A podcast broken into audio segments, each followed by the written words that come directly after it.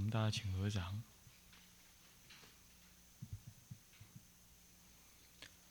南无本师释迦牟尼佛。南无本师释迦牟尼佛。南无本师释迦牟尼佛。南无本师释迦牟尼佛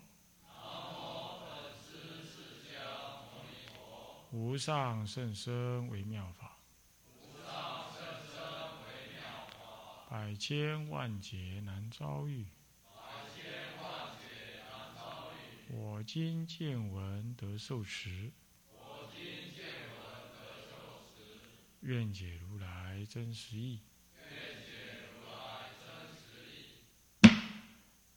中国佛教史，各位比丘，各位居士。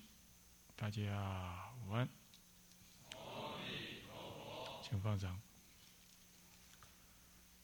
我们哎上一堂课呢，哎上到这个啊一啊这个甲，上到甲二啊历史及历史研究范论里头的乙四里头的丙一科。所以，我们对历史研究到底它是什么样子的一个，应该保留一个怎么样子的态度跟价值的思考，我们呢再进一步的在讨论历史研究本身这件事情本身有什么价值，它有什么样子的意义啊？那我们应该对它什么态度？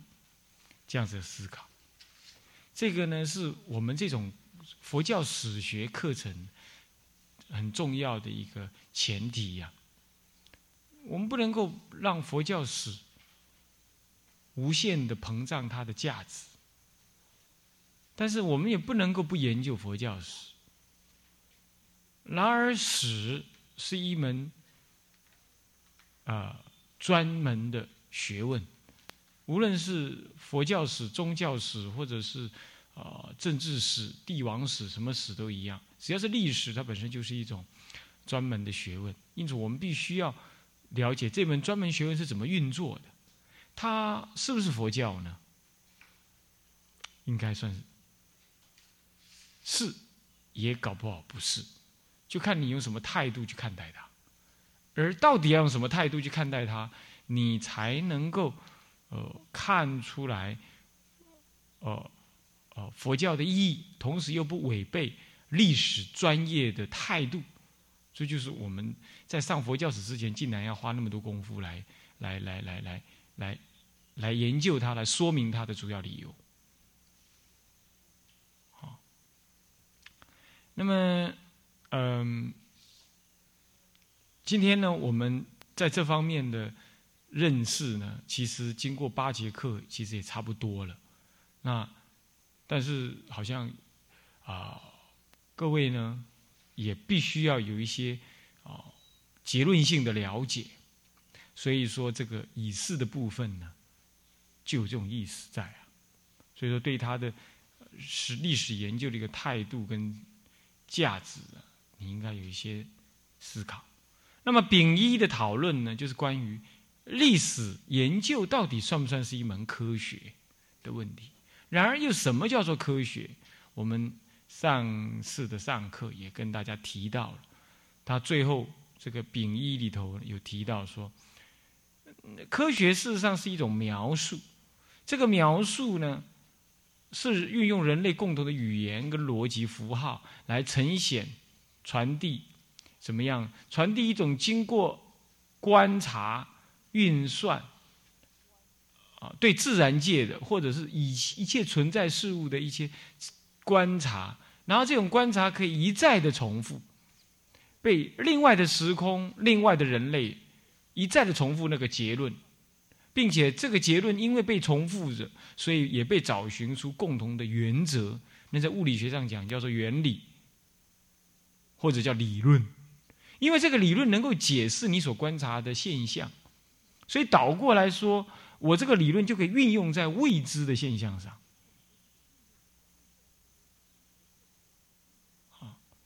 今天为什么科技、电脑科技这么发达？主要是因为半导体的科技有所突破。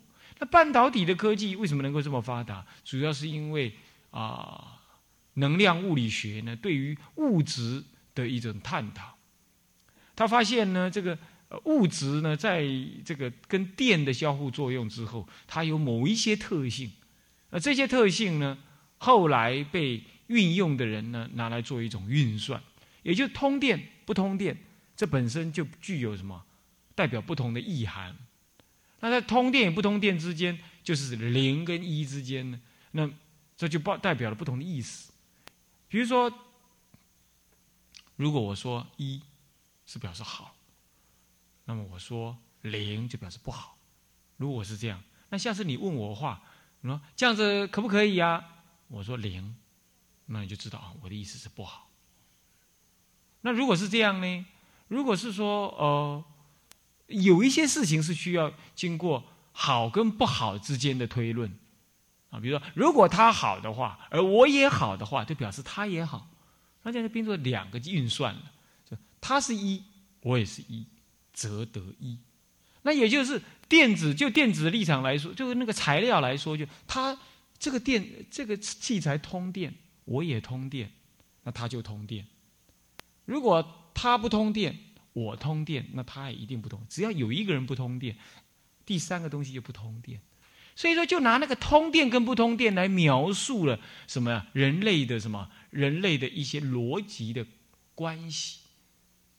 那因为我们对物质能够这样研究，我们倒过来就能能够利用物质呢来创造什么？创造一些运算的法则。那这就是一种运算，就是推理运算。这样就产生了所谓科学。所以科学是变成说，我对物质的观察得到了某一种原理，而这个原理呢，倒过来又可以运用到未知的方向去，也可以成立。也就是它一再的重复那个结果的。那我们说叫科学，这是上一堂课我们跟大家解释过了。那么现在就可以再问：那么如果按照这种方式来定义科学的话，那么到底，呃，历史的研究是不是科学？科学它有它科学的态度，比如说它是客观的，它没有价值判断，它让事实来呈现。啊，比如说呃，太阳怎么绕地球，或者这个哪一个东西能不能通电，这个我不需要对这个东西有什么情绪反应，或者对它有政治立场，不必嘛。这东西能不能通电，我就拿电来通看看。那能就能，我说它能通电，那你拿到别的地方去研究它，它还是能通电呢？就这种科学的研究，就很显然感觉上可以客观，可以不因为人的感情价值而有所变化。你在这里研究的结果这样，在那里研究结果也是这样。这就是我们感觉科学的研究的过程当中，是排除了个人的价值、感情、立场、种族，嗯。还有性别爱好都评出，而所得到的结论是此地他方都可以通用。那么现在就是，那么历史学的研究可不可以也排除个人的立场、态度，还有呃背景、价值啊、社会呃地位，还有政治立场、呃感情，而能够都共同客观的得到一个事实呢？或者再进一步的问说，嗯嗯，历史学的研究能不能像科学一样得到一个共通的准则，或者一个必然的真理的结论？而这个结论摆在这儿看是这样，换了另外一个角度来看也会是这样，是不是呢？我们当我们来问历史是不是一个科学的时候，我们就等于要问这个问题，对不对？是不是？其实我们那么相信历史，其实我们几乎有一点相信历史是科学。人家研究的嘛，说释迦佛呢出世在两千五百年前嘛，那你就真的相信释迦佛出生在两千五百年前。接着你又相信，人家说那个、那个、那个、那个。当时那个舍利佛到哪儿到哪儿了？那如何如何这般？这是历史的研究的。历史研究说，那个《法华经》是佛灭后两百年了才才被编纂出来的。人家人家学者的研究嘛，当然那是真实的。所以我相信，他在美国研究，然后他得那个结论。你在台湾，他不是佛教徒，那么你是佛教徒，但是你觉得那不重要，因为那是真理。所以你说对。《法华经》是佛灭后两百年才造出来的，因为那是科学，因为那是历史学家研究的。就多少人他就是这样认定了嘛，对不对？所以我们现在就要问：历史的研究具有这种功能吗？具有这种他研究的结果就一定适用于我吗？难道不是吗？哦，这个问题就太严重了。这个问题呢，嗯，在欧美呢，足足、足足、足足呢，这个啊，如果要讲远的话，从十八世纪就开始在在在叫嚣，在辩论。十八世纪、十九世纪到二十世纪，一直到今天，还在辩论这种问题。但是我们被历史教育的人来讲，我们却觉得历史就是真实的。历史，我说过了，历史是什么叫历史？过去曾发生过的事情的总称叫做历史。但是它曾经发生过，那不意味着那个发生过的东西就真的在你眼前呢。过去一定发生过 something，一定发生过一些事情，才会有今天这个样子，对不对？但是这并不意味着过去所发生的事你一定知道。我说，除了一种人，有神通、有宿命通的人，而一个历史学家的研究，透过我们以三的讨论，我们知道，呃，以二的讨论吧。那以三的讨论，我们讲历史研究的目的，最起码是呈现过去所曾曾经发生过的事。问题是，它真的能呈现吗？虽然目的是那样，但它这真的能呈现吗？这就是第以四我们要进一步来怀疑的问题。这样懂我意思吗？所以乙巳所谈的丙一到丙八，它是一系列的问题，它具有一种反省，也具有一种肯定，也具有一种否定。每一个问题都这样子的。那第一个问题，丙一就是说，呃，历史研究既然存在有乙二科中所示的不确定性，那么它还算是一门科学吗？它与自然科学？自然等等，或者是人文科学、自然科学等等，那么历史科学、历史能不能叫做历史科学呢？历史学算不算呢？我告诉各位，这个从十八世纪以来就，人家欧美就一直在奋斗的讨论这件事，因为你知道，十八世纪开始有了所谓的自然科学，牛顿是生活在十八科十八世纪的人，他们开始了有了所谓的发动机、牛顿力学。的出现之后，哥白尼发现地动说，他们发现到说，宇宙呢是需要透过，如果透过真实的、有效的观察，那么宇宙所存在的事实可以被科学性、有系统的、逻辑的被理解，这就是所谓的科学。从那个时候开始呢，所有一切科学的概念风起云涌的出现，科学代表了一种神圣，代表了一种客观的认知，一种理性。那个时候，科学几乎就像代替了上帝了。那么同时呢，就在这个时候，一八三零年，我上一堂课有提到，有个德国的历史学家兰克兰克这个人。兰克这个人呢，在一八三零年，他到了这个这个大学里头去上课的时候呢，他带了一大堆的那个政府的档案。然后他并且教导他的学生怎么运用所存在的档案来分析政治的发生的过程，那么教导他方法，并且教导他这个方向，那么并且告诉他，透过这个档案的研究呢，这个史料真实史料的研究可以重构曾经发生过的历史，听得懂我意思吗？可以重演那曾经发生过的历史。它的逻辑很简单，因为科学透过观察能够这样。那么我今天也运用真实的史料那透过观察运作，也能得到这个结果。当他有了这种看法的时候呢，这一批学子被他训练了四年出来之后，进入研究所怎么样？从那个时候开始，历史就被戴上了科学的外衣了。足足有一个多世纪，一百多年呢。欧美很快的传到美国，他们都运用这种所谓的、所谓的这种材料，呃，文献考证，那么精确的，也运用精确的逻辑的推论等等。那么呢，他们建构了什么科学的历史学？一百多年，换句话说，他们那个时候就认定历史是科学的。大家懂意思没有？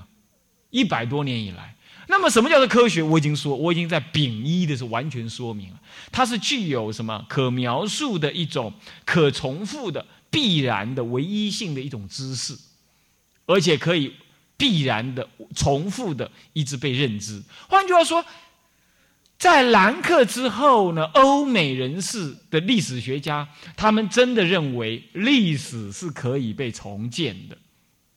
那么重建出来的结论呢，也真的你没有怀疑的余地。是的，曾经英国发生这样的事，美国发生过这样的事，哪里发生过这样的事？因为我重建了它了。你读了我这本历史的书，那么你就等于重新活过了那过去的那些。至少在某一段当某一段时期，我所掌握的史料，我可以跟你保证，那是科学的。你所得到的事实是真实的、客观，这样懂意思没有？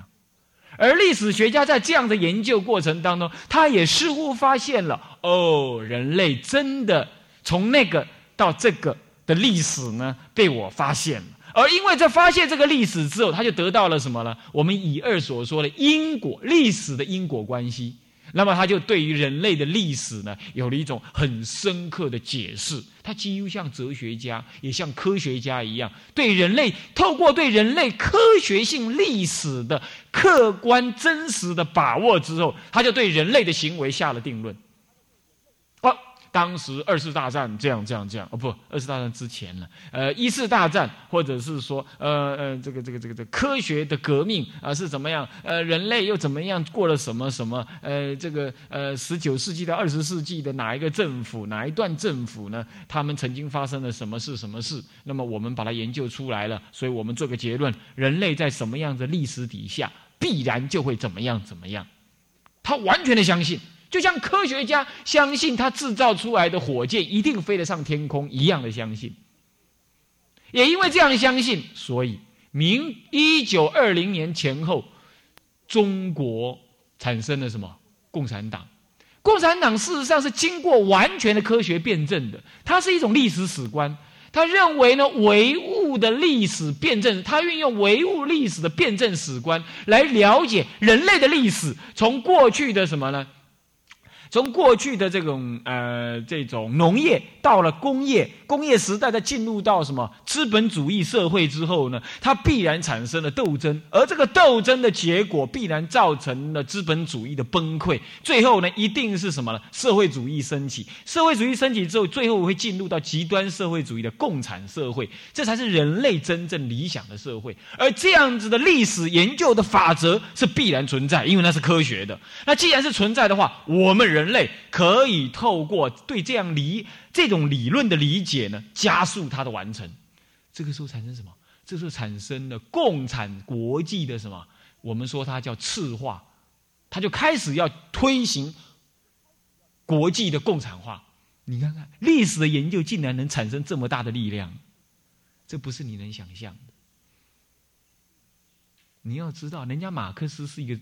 是一个历史学家，也可以说是一个哲学家，也可以说是个经济学家。你可千万不要听了马克思就把他当做，好像讲共产党就是很丑恶的，那不是这样，那是政治的对斗争，那谁讲谁另外再回事。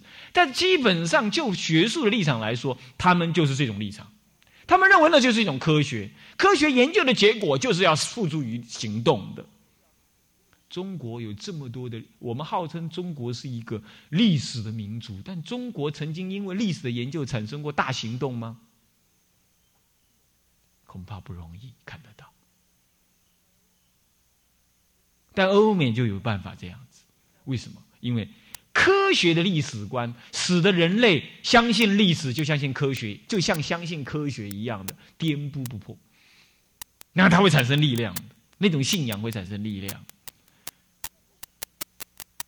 在某种程度，孙中山先生是相信共产主义的。你要知道，某种程度上他是相信的。啊，这是从他的。哎，宋美龄有个什么？有个姐姐还是妹妹？叫宋啊庆龄，宋庆龄。嗯，至少呢，哎，这个大陆那边是这么解读的。啊，所以你你知道有个叫岳飞的那个人，曾经跟孙中山先生谈过共产主义。